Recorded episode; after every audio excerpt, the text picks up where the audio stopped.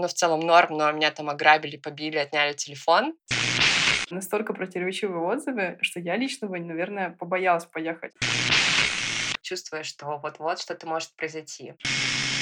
Напряглась такая, ну я перепроверю ваши анализы. Ушла и не вернулась. Ну, это стандартная ситуация, через три месяца пройдет. Have fun. Делайте все, что вам нужно, а потом просто верните ребенка туда же, и все будет хорошо. Как вы это пережили? Рожать однозначно посоветую. Мне очень понравилось. Привет-привет. Ты слушаешь подкаст «Пупсы на выезде». Тут про эмоции родителей и опыт их жизни в других странах с грудничками. И прежде чем ты пойдешь дальше, расскажу, что у нас есть чат, в котором ты можешь оставить обратную связь, задать вопросы будущим или прошлым спикерам. А еще совсем недавно я завела телегу про свою жизнь в Германии, а Инна про Бразилию. Все ссылки есть в описании к этому эпизоду. Ну а сейчас поехали слушать. Привет, Инна. Как дела? Привет, привет. Дела отлично. Расскажи о себе. Начну, наверное, с того, что мы с мужем всегда обожали путешествовать. Мы вместе уже больше семи лет. И последние несколько лет перед э, тем, как у нас появился ребенок, наш Савочка, мы жили в разных странах Азии. Вначале в Таиланде, потом на Бали, спасибо ковиду, в Сингапур заезжали, в Гонконг. И мы прям поняли, что это очень клево, нам это нравится, нам нравится жить в путешествиях. Когда мы поняли, что у нас будет ребенок, мы подумали, что было бы круто вообще ребенку дать максимальное количество возможностей путешествовать в этом мире, раз уж у него такие родители, которые будут все это ему показывать. И стали гуглить страны с э, паспортами по праву почвы, по-моему, так это называется. В общем, когда ты родился в какой-то стране и приобретаешь гражданство этой страны, соответственно, паспорт. И мы подумали, что было бы важно, чтобы в этой стране стране была хоть какая-то бесплатная медицина для туристов, а такое, оказывается, тоже есть, чтобы в случае какой-то стрёмной ситуации вдруг нам оказали помощь, и мы бы не расплачивались за это всю жизнь. Это страны Латинской Америки. Мы посмотрели просто, какие из них самые развивающиеся, с самой нормальной экономикой, потому что мы подумали, что вот паспорт — это все таки какая-то связка с жизнью, поэтому было бы круто, если бы страна была не умирающая, а наоборот. И так наш выбор пал на Бразилию. Мы там раньше никогда не были. У нас там было несколько друзей в разных частях Бразилии. Отзывы были супер противоречивые от «О боже, это лучшая страна в мире, я хочу туда вернуться» до «Ну, в целом норм, но меня там ограбили, побили, отняли телефон». Ехать было очень интересно. Мы в целом очень много тогда работали, и особо времени думать об этом, что-то переживать не было. Мы просто собрали вещи из Бали через Москву полетели в Бразилию. Так мы там оказались. А кем вы работаете? Я работаю в коммуникациях. До рождения Савы я активно занималась продвижением молодежных и образовательных проектов. А сейчас я партнер в международном коммуникационном агентстве. Мы работаем со стартапами, которые выходят сейчас на новые рынки. И муж у меня тоже в IT, он системный аналитик, еще занимается трейдингом. И сейчас в декрете у меня появилась еще одна новая. Можно теперь уже назвать ее работой, потому что это скорее хобби, за которое мне стали платить. Я помогаю людям начать системно медитировать и внедрять простые привычки, которые помогают им быть счастливее. Блин, клево, клево.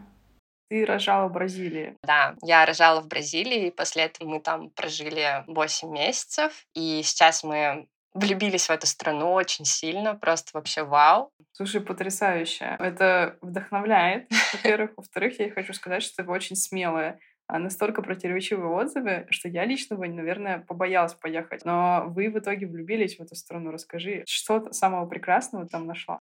Отзывы, на самом деле, еще решающим было то, что меня познакомили с девчонкой, подруга моих друзей, которая рожала в Бразилии, причем рожала тоже как-то супер случайно. Она там была, условно говоря, две недели, чисто заехала, родила и уехала. Мы с ней разговаривали, не знаю, минут десять, и все это время она говорила, вау, это лучшее, что было в моей жизни, потому что очень добрые люди, мне все очень помогали, бразильцы обожают детей. И какой-то у нее был такой вайб очень классный, и ей захотелось поверить, и я вот прям почувствовала, что это мое, и думаю, ну ладно, значит мое, значит не буду ничего больше читать в интернете, чтобы там не расстраиваться. И мы поедем. Мы приехали, оказалось, все, что она говорила, это прям стопроцентная правда. В том числе поэтому мне теперь хочется самой рассказывать про это людям, потому что когда получаешь так много позитивного восприятия, вообще позитивного отношения к беременным, к детям, хочется рассказывать, хочется этим делиться, хочется популяризировать это, чтобы как можно больше людей вообще понимало, что так можно. Мы прилетели в Рио-де-Жанейро вначале, потому что знали только про Рио-де-Жанейро, и почему бы и нет. Классный город, всегда хотела там побывать. Уже в Рио бразильцы меня покорили отношением к беременным. Практически нигде не была больше беременной с таким довольно большим животом, но там просто все везде без очереди. В магазине будет стоять один человек на кассе, какой-нибудь там подросток 17 лет, и он увидит, что у тебя живот, и он просто тут же развернется и такой, типа, проходите. И ты говоришь даже, да не-не-не, спасибо, не надо. Он такой, ну вы же беременны, проходите, как вообще иначе может быть? Это в его мире. Просто невозможно не уступить место. Я пришла в музей, и в большой толпе меня отыскал специальный мальчик, который такой, типа, вы же беременны, почему вы тут стоите? Давайте придете без очереди в специальное там место. А как роды прошли? Как у тебя это все было? Мы вот прожили две недели в Рио-де-Жанейро. И, честно говоря, меня там немножко напрягала вся эта ситуация с э, преступностью, с тем, что лучше не выходить после заката на улицу, даже в магазин. Не рекомендуется, особенно рядом с фавелами. Со мной ничего плохого там не случалось, но, знаешь, там такая атмосфера, что ты невольно чувствуешь, что вот-вот что-то может произойти. Или там а, ты идешь по улице и везде видишь над домами большие такие прозрачные заборы, и сверху под напряжением что-то, либо колючая проволока. Ну, в общем, не супер приятно, особенно когда там выходишь с каких-то туристических мест, которые находятся под наблюдением полиции. Сразу как-то атмосфера меняется, и ты все время должен проверять, а в том ли ты вообще районе. Вот, и мы случайно узнали про город-остров, который называется Флорианополис. Так как это остров, там практически нет фавел. Его называют э, бразильской кремниевой долиной. Там живут очень много экспатов, там живут обеспеченные бразильцы. Там э, очень популярны роды у русских близких частности, из-за безопасности. Не могу сказать, что можно вообще не переживать ни за что. Ну, то есть там, когда на пляже уходишь купаться, лучше, чтобы кто-то смотрел за вещами. В целом, там на улицах нет такого, что кто-то может подойти и ограбить. Это вот в Сан-Паулу или в Рио. В Сан-Паулу вообще очень смешная и грустная история одновременно. У меня муж как-то поехал на буквально один день. Он провел в городе 12 часов. Его ограбили два раза.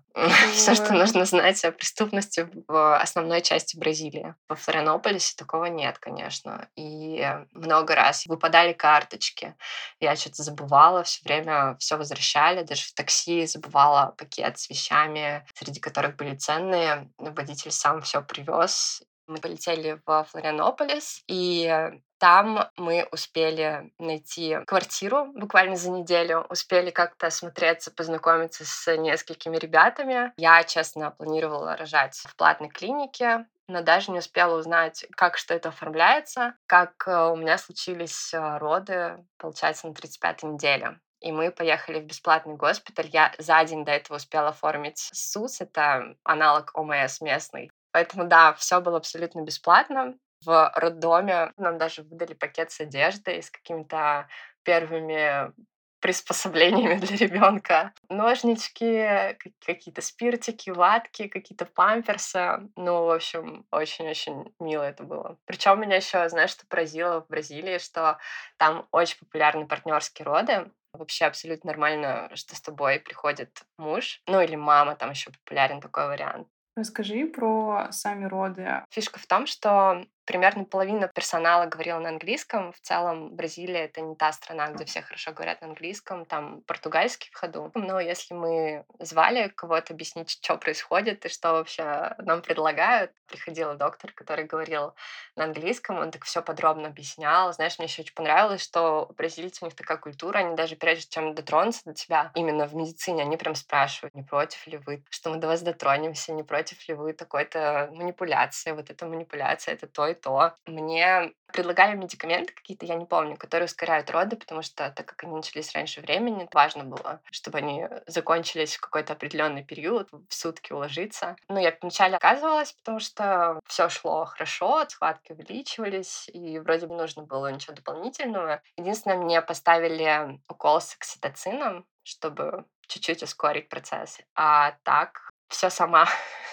Илья тоже был на родах, получается. Да, причем так смешно. Мы созванивались с друзьями после родов, и они спрашивают, типа, я просто первая среди своих э, приятельниц, которая рожала, среди близких подруг. И все спрашивают, ну что, Ин, как, как оно? И тут Илья просто врывается в разговор и говорит, супер, мне так понравилось, было так круто. Он очень был в восторге, ему все понравилось, он всем рекомендует. А, для него это был очень классный опыт. Ну, в общем, как он рассказал, что в момент появления Савы на свет у него выбросилось так много каких-то, видимо, гормонов, он почувствовал такое невероятное счастье, которое никогда раньше не испытывал, и не знает, испытает ли он когда-то. И в целом это был для него очень интересный опыт, который он рад, что прожил вместе со мной. Поэтому он прям первое время очень рекомендовал всем. Потом ему рассказали, что бывают разные ситуации, там разные истории. Слава богу, что у нас все хорошо прошло, а так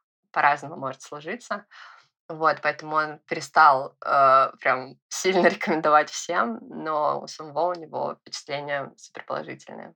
У вас очень красивое имя. Вы как его выбирали? Спасибо. Мы очень долго выбирали имя. У нас было топ-лист из 20 вариантов. В итоге мы решили, что посмотрим на ребенка и поймем, кто он. И это было очень э, сложно, потому что в Бразилии там абсолютная норма то, что ты знаешь, как зовут ребенка с момента того, как ты узнала, что у тебя будет ребенок. То есть тебя даже люди беременные встречают на улице, и сразу они спрашивают, типа, о, у вас кто будет, мальчик или девочка? А как зовут?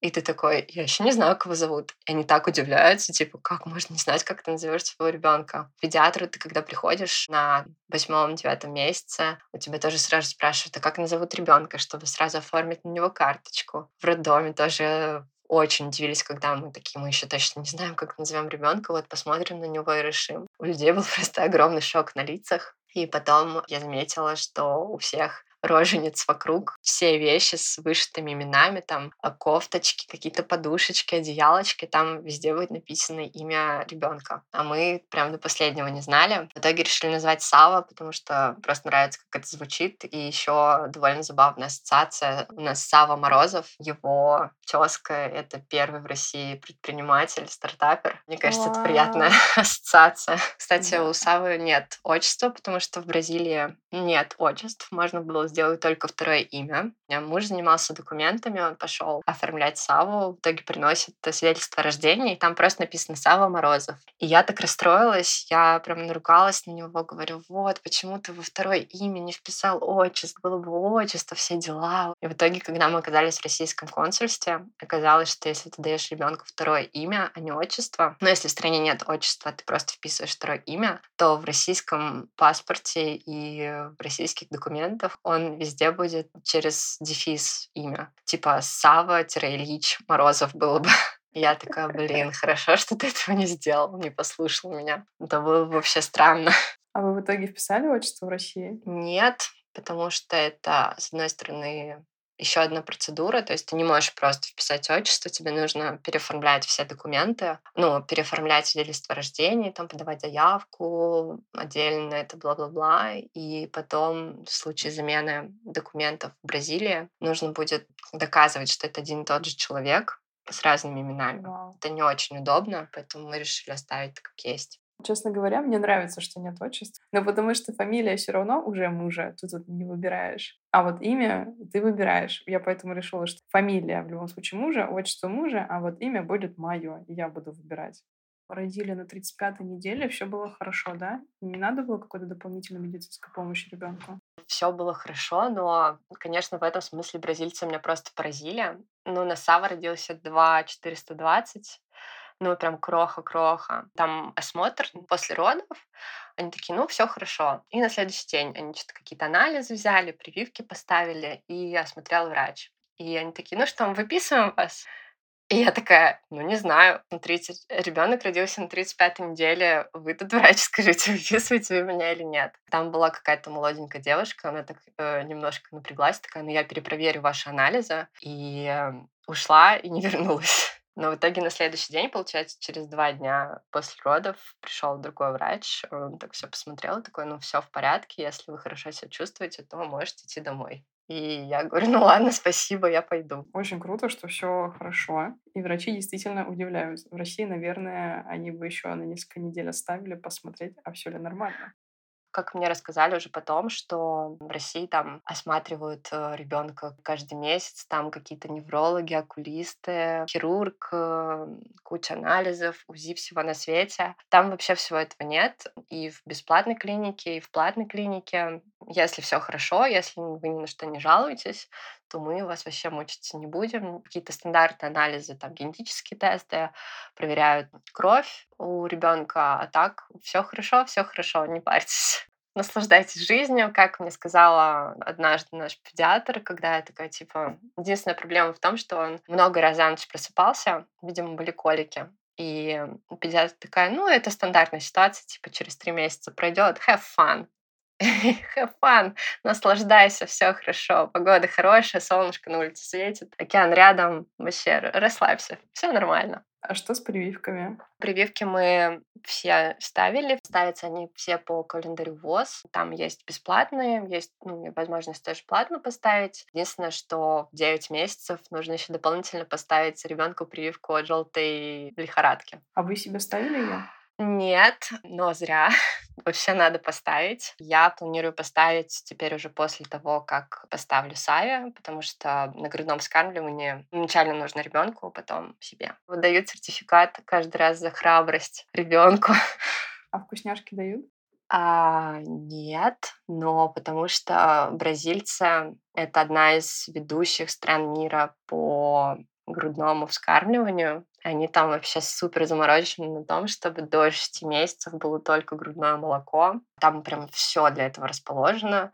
То можно кормить в любом месте, хоть посреди дороги остановишься, будешь кормить. На тебя никто криво и не посмотрит. Но в целом, в общем, Бразилия — это страна для беременных детей. У меня такое впечатление произошло, потому что там реально очень-очень семейная страна. То есть даже если, ну, по крайней мере, Флорианополис. Короче, заходишь на пляже а бар, чисто поесть картошечки и устриц, которые там стоят копейки. И там ты найдешь с высокой вероятностью практически везде пеленальные столики. Да, он будет какой-то там типа в песке, потому что это пляж. Но все равно все это будет, и всем этим можно пользоваться, и все тебе будут рады. И нет такого, что ты куда-то пришел с ребенком, и тебя могут косо посмотреть. А во Флорипе даже настолько ко всему этому бережно относятся, что есть кинопоказы для кормящих матерей, которые там проходят раз или несколько раз в месяц в кино. Днем выделяется специальное время, чтобы там был звук потише, и, ну, все с детьми, поэтому никто не жалуется на кричащего малыша рядом.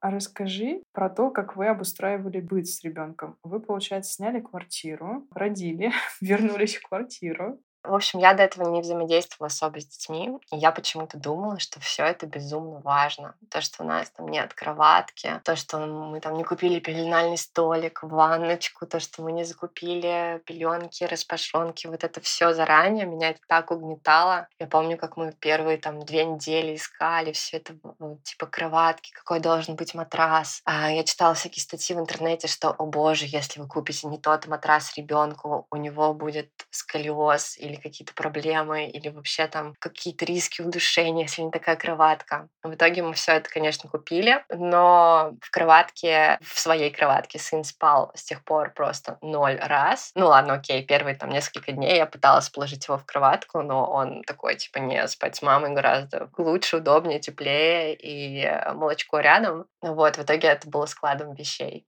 для себя я вывод сделала такой, что можно абсолютно не париться по всем этим вопросам и не переживать, и все будет отлично. Из моих знакомых очень-очень мало детей, которые действительно спали бы в кроватке. Но меня предупредила моя мама, и она сказала, не покупайте пока, мало ли что. Но мы ее использовали как подпорку, чтобы ребенок не скатился. Меня вообще очень угнетало то, что он не спит на кроватке. Я, знаешь, я была уверена, что я буду перекладывать в кроватку обязательно, чтобы не было там никаких проблем, вопросов, что я абсолютно абсолютно всегда буду использовать детское кресло. Ни в коем случае никогда я даже пяти метров не приеду без него. В общем, весь максимализм вот этот вот, он очень хорошо снимается во время родительства, потому что ты понимаешь, что разные бывают ситуации. Кстати говоря, про автокресло Бразилии, а они там обязательно, не обязательно, штрафы, не штрафы? Слушай, ну вообще обязательно, но если у тебя ребенок орет и ты хочешь взять его на руки или даже покормить, тебе прям водитель даже скажет в какой-то момент, что, типа, если вы хотите, не стесняйтесь, это абсолютно ок, кормить грудью ок, вообще не волнуйтесь, я там буду ехать аккуратненько, делайте все, что вам нужно, а потом просто верните ребенка туда же, и все будет хорошо. Просто поняла, что у меня, походу, ребенок маленький урбанист, потому что в машине он ему очень не нравится, он начинает плакать. А вот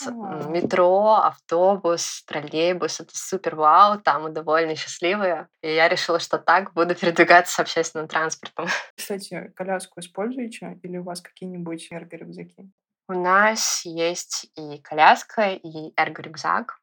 Вообще Сава не очень любит коляски, особенно когда у нас была люлька. Ну, вообще ему не очень нравилось лежать и смотреть в небо, пытается сидеть, поэтому мы перешли в такую полусидячую коляску, и ему вот э, больше нравится, он может там полчаса покататься. Ну а так э, эрго-рюкзак — это просто спасение. Мы с мужем смеемся, что вот как только стало можно туда в него сажать, особенно вперед лицом, это такой кайф. Сразу чувствуешь себя супер мамой, супер папой. Ребенок спокоен, счастлив, все рассматривает. У тебя две свободные руки, просто нечто. А куда уже успели вы путешествовать с ребенком? Мы в два с половиной месяца, когда было Сави, поехали снова в Рио, потому что к нам прилетали друзья, и мы еще хотели оформить российские документы в консульстве на Саву сразу же мы полетели на месяц, получается, в Рио, пожили с Савой в еще одной съемной квартире, попробовали пожить в отеле, поняли, насколько это теперь нам не подходит, хотя я раньше любила жить в отелях. Вот, это была такая первая поездка с двух с половиной месяцев до трех с половиной и обратно во Флоринополис. И сейчас в семь месяцев мы вот э, совершили трансатлантическое путешествие с ним в трое суток из Бразилии трое в суток. Россию. да. Как вы это пережили? Ну, вообще лучше, чем представляется, лучше, чем когда я об этом думала. Мы случайно узнали от э, приятелей, что во время долгих пересадок многие авиакомпании предоставляют еще бесплатно отель и еду. И вот э, билет с пересадкой в почти 20 часов в Катаре. И там вышли, погуляли, заселились в этот бесплатный отель, три раза поели, отдохнули хорошенечко, полетели дальше. А до этого у нас была еще тоже довольно долгая пересадка в Сан-Пауло. И в Сан-Пауло мы тоже выходили в город. У нас было 12 часов. Мы просто сели в машину, поехали к нашим знакомым из Сан-Пауло. У них там был очень классный кондоминиум с бассейном наверху, где можно было спокойно полежать, отдохнуть, поесть, даже покупаться. Правда, мы не купались. Но, в общем, поездка растянулась на три дня, но при этом как-то приятно все это прошло. Единственное, что я вспоминала себя, когда раньше летала там из Москвы в Азию тоже 10-12 часов. Вспоминала, как мне казалось, что мне сложно и скучно. Я уже три фильма посмотрела конечно, когда летишь с ребенком, вспоминаешь это время. Но при этом как-то время зато прилетает еще быстрее. Постоянно развлекаешь его, играешь вместе в игрушки, укладываешь спать. Нормально. А вы, когда у вас происходит этот перелет большой, вы вместе с мужем, с Ильей, и кто больше времени проводит с ребенком? Поровну или больше ты все-таки? Ну, мы стараемся практически всегда все делать поровну.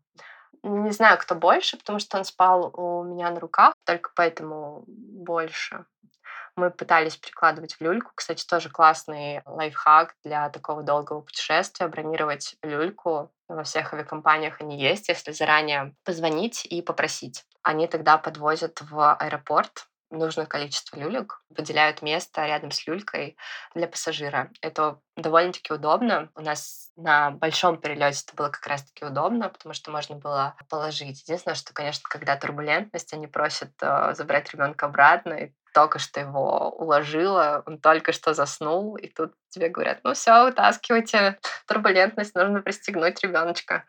Такой, блин. В Бразилии вообще очень интересная ситуация. Там обожают детей, но при этом там абсолютно нет практически ничего для детей. Это я утрирую, конечно, но купить э, клевую какую-то одежду или купить коляску или нормальную, или детское питание. Это просто какой-то квест, и все стоит примерно полтора-два раза дороже, чем в России. Я просто не понимаю, почему люди, которые так обожают детей, не могут э, сделать для них хорошие коляски, закупить там, не знаю, или сделать самим, потому что там очень сильное импортозамещение, как я поняла. И э, налоги на ввозимый товар очень высокие, поэтому, соответственно, цены на нормальные коляски довольно высокие, а внутри страны почему-то они не делают. Мы когда жили на Бали, у меня часы показывали, что UF индекс 11. И на шкале казалось, что это 11 из 10, типа экстремальный. И я думала, что это просто максимум и кошмар, какое излучение. И мы приехали в Бразилию, и там часы показывают ОФ индекс там 13, 14. Ну, прям жесть. Ты выходишь на улицу, если днем, ты прям ощущаешь, что тебя подпаливает солнце. Ну, то есть даже не то, что жарко, а именно у тебя кожа начинает гореть. Вот, конечно, поэтому хотелось чем-то закрывать ножки, а все пеленки слетали от ветра, потому что довольно ветрено на острове. А вы SPF мажетесь, получается? Да, SPF вообще очень любим.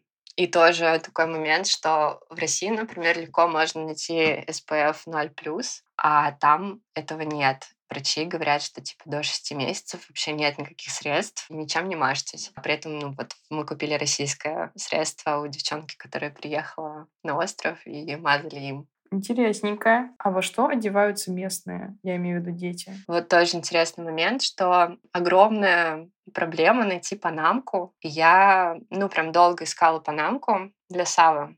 В итоге нашла, потом осмотрелась на пляже и поняла, что в панамках, каких-то косыночках и шапочках только дети из СНГ, а местные вообще их не используют. Я такая, а, вот почему трудно найти.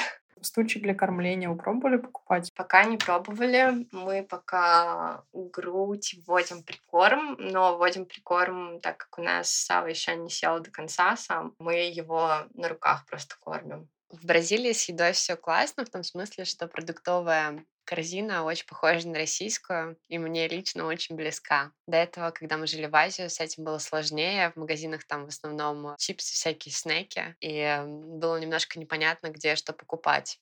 Тут все просто, тут ну, такие же супермаркеты, как у нас. Единственное, почему скучаем, это молочка особенно творог, творожные сырки, вот это все. Ну, молоко, йогурт они есть, но очень-очень сладкие, не натуральные. А еще из забавного, то, что бразильцы очень а, близки к русским людям, к русской душе. Вот у нас на выходных часто семьи ходят на шашлыки, а тут в каждом доме, даже в каждой квартире на балконе есть чурскирия. Это такое место для шашлыка, гриль, и все по выходным готовят мясо. Обожают это, конечно, мясо. Еще мне очень нравится в плане того, как бразильцы отдыхают. Мне кажется, можно взять это себе на вооружение. Они собираются семьями, несколько поколений или компаниями друзей, когда лет 15-16, и отправляются на природу и берут с собой такие холодильнички для прохладительных напитков. И целый день проводят чили на солнышке. В Флорианополисе мы жили в центре острова, получается, нам минут 20 было до пляжа, если на машине. Mm. А м, пешочком час. Я регулярно причем ходила. В Бразилии очень круто прогуляться, очень приятно. Я там стала бёрдвотчером, себя никогда не ожидала, потому что никогда меня не тянуло на прям изучение природы или там стоять, рассматривать растения какие-то, это вообще не про меня. А тут я прям прониклась, там такое огромное количество птиц, огромное количество разных прикольных растений, причем какие-то из растений ты отчетливо помнишь, что вот они были у тебя в школе на подоконнике, какие-нибудь фикусы в горшке, такие еле живые. А тут это будет стоять огромное дерево ростом с тебя, и в нем будет куча жизни, там мимо летают калибри. В этом смысле там, в Бразилии реально очень прикольно. Там, правда, есть обезьянки на улицах, правда, летают попугаи. Ну, очень круто. Поэтому гулять вообще в целом с ребенком до пляжа час вообще спокойно идти даже по солнышку. Очень круто. Мы когда были на Шри-Ланке, мы жили с другом, и он закончил или не закончил аспирантуру по птицам, орнитология. О, нам его не хватало. С того момента я стала обращать внимание на птиц. Я такая, о, а у этой такой классный оранжевый клюв маленький, о, а это кто? И, ну, это правда открывает какую-то новую оптику. Хотела узнать, а что с коворкингами? Честно, вообще нет информации. Муж у меня работает дома, у него свой кабинет, всегда он себя организовывает, у него своя фишка, он ездит по миру с а, двумя чемоданами, с а, хорошим компьютером, двумя мониторами, клавиатурой, колоночками, вот этим всем. А, поэтому он приезжает, обосновывается, везде себя чувствует как дома. Я, так как у меня грудное вскармливание, работаю просто в любом месте, в любое время, но с Савой в обнимку. До коворкингов я не дошла, хотя в Флорипе, опять же, есть коворкинг для семей, куда можно приходить с детьми, но туда, типа, они анонсируют, что туда лучше от года, и там есть прям огромное пространство игровое, где есть специально обычные люди, которые могут побыть с твоим ребенком, пока ты сидишь на какой-то встречке недолго и занимаешься своими делами. Вот, это очень прикольно. Обязательно хочу туда дойти. А только максимум а, в кафе в ближайшем как-то работала, но и то мне комфортнее дома, чтобы я могла передать Илье э, Саву при необходимости и спокойно в тишине там чем-то позаниматься. А ты узнавала, что со всякими ясельками, детскими садами? Я специально не узнавала, но это меня настигло само. У нас около дома был детский садик, ясли, как я поняла, частные. Там висела вывеска, что туда можно дать ребенка с четырех месяцев. И mm-hmm. когда я была беременной, ходила мимо этой вывески, мне казалось, типа, о, прикольно, с четырех месяцев можно дать малыша, очень классно. А потом, когда у меня на руках оказался четырехмесячный ребенок, я такая, воу-воу-воу, а как вообще как? такого кроку можно куда-то отдавать? Вы что?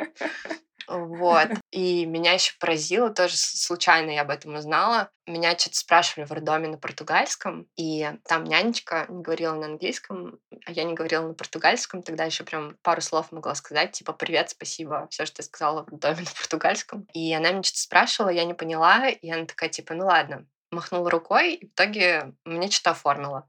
Оказалось, что она мне оформила декрет местный. И оказалось, что он всего лишь на три месяца. Впоследствии я говорила, ну, там очень общительные люди, и мы говорили с а, разными бразильцами, и у них вообще нормально быть в декрете три месяца, а потом большинство людей выходит из декрета, и поэтому у них ясли как раз-таки с четырех месяцев. Как это мэчится? А грудное вскармливание до полугода, и ты выходишь на работу с трех месяцев? Выходишь на работу на полдня хотя бы как-то. В ясли приносишь бутылочки с грудным молоком, сцеживаешься или забегаешь к ребенку покормить, если работаешь рядом. А няни есть? Няни есть, есть самые разные. Там есть э, приложение, наверное, как почти везде, там просто местная версия приложения для поиска нянь. Ты можешь смотреть профили с разными ценами. Ну, в среднем где-то примерно от 500 рублей в час, там полторы тысячи в час. Дороговато получается. Да, ну, можно, наверное, за 250 рублей что-то такое найти, если на несколько часов. Но мы не пользовались услугами нянь, вот подружки у меня пользовались. И как, у них получилось? У нас были проблемы на Шри-Ланке, когда мы пытались найти няню, потому что они либо говорят по-английски, не так, что прям свободные, либо они просто держали Васю на руках. Бразилии как она? Ну, не с первого раза тоже, насколько я знаю, получалось. Ну, потому что все равно важно найти своего человека, который как-то тебе откликается, которого ты хочешь на пару часов напускаешь семью. Наверное, вообще сложно с первого раза найти. Но находили там девчонок молодых, которые более-менее нормально говорят по-английски и с ребенком общается по-португальски. Это тоже такой, мне кажется, очень полезный, интересный опыт для ребенка. Mm-hmm. Общение на нескольких языках. Мне очень нравится, как у вас история складывается. Вы, получается, были 8 месяцев в Бразилии, а сейчас в России, и вы планируете потом обратно в Бразилию. Да, но не навсегда. Думаю, что примерно на год. Нужны какие-то визы или э, наличие ребенка с бразильским паспортом позволяет все? Ну, вообще у России с Бразилией очень хорошие отношения, поэтому можно находиться в Бразилии без ребенка бразильца до полугода по туристической визе. Ну, там три месяца, плюс можно продлить на три месяца. Но mm-hmm. когда ты становишься родителем бразильца, ты можешь оформить э, себе ВНЖ, как э, воссоединиться со своей семьей. Это ВНЖ оформляется на 9 лет, и в это время ты можешь спокойно посещать Бразилию и находиться там сколько хочешь. А по истечении этих девяти лет, если у тебя вдруг не появилось гражданство, ты можешь просто еще раз оформить такое же ВНЖ, еще раз воссоединившись со своей семьей. Для родителей граждан Бразилии есть еще приятный бонус не только ВНЖ, но и можно получить гражданство Бразилии, которое открывает безвизовый въезд в многие страны. Но для этого нужно хорошо выучить португальский язык на уровне носителя, сдать экзамен и прожить там не меньше года перед подачей на документы. А язык португальский вы уже учите параллельно? Да, я учу португальский в разговорах с таксистами, учила в Флорианополисе. И в Duolingo вообще я в супер восторге, потому что проверила на себе эффект маленьких шагов, буквально там по 5 по 3 минуты иногда в день, по, по 10 иногда, когда есть настроение. Я через пару месяцев осмотрелась в магазине, поняла, что все понимаю, что написано, что я могу поддержать какие-то базовые разговоры. И просто вау. Я Потрясающе. проходила экзамен в местном университете, просто проверить свой уровень через там полгода и прошла на уровень B2 в университете. Я такая, вау, вау. надо продолжать. Эти пять минут в день того точно стоит. Мне очень понравилось то, что в Duolingo можно учить португальский только через английский.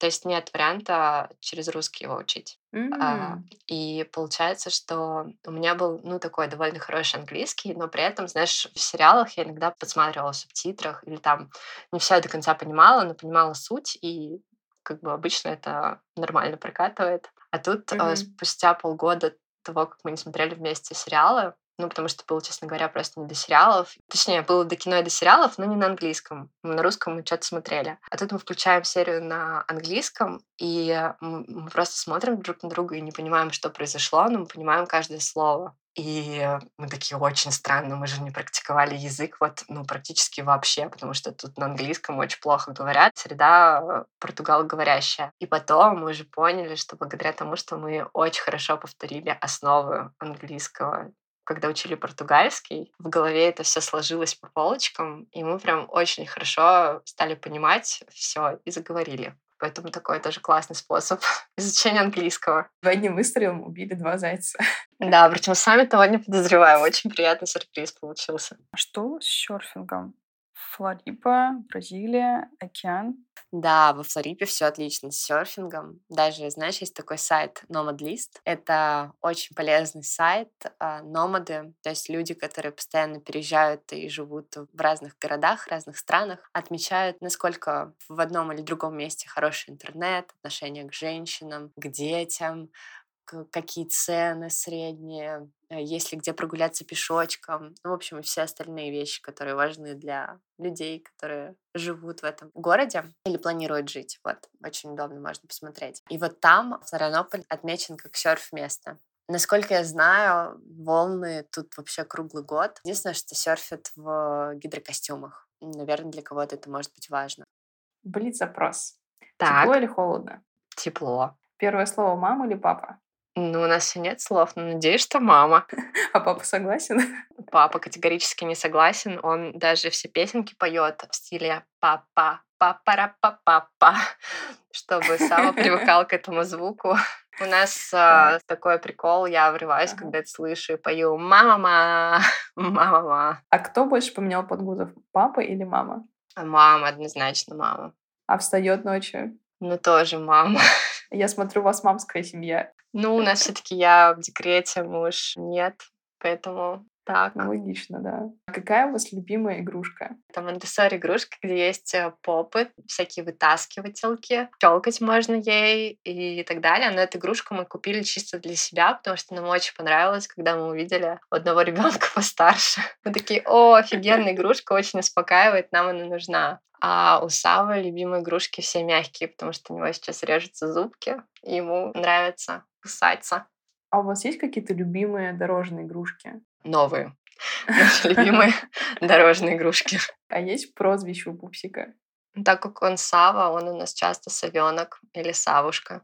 Ну что, твои рекомендации? Переезжать сюда или не переезжать? Прям переезжать сложно, потому что все-таки нужно быть готовым к тому, что это другая культура, другой язык, немножко другая планета. Вообще, когда первая неделя была в Рио, я восхищалась, удивлялась тому, что вообще очень много не так, и ты озираешься по сторонам и чувствуешь себя инопланетянином, и все говорят на каком-то незнакомом языке. Но съездить, посмотреть, попробовать, примерить на себя точно стоит, потому что мы вот пробовали, и нам очень понравилось. Возможно, у кого-то также будет. А если рожать? Рожать однозначно посоветую. Мне очень понравилось.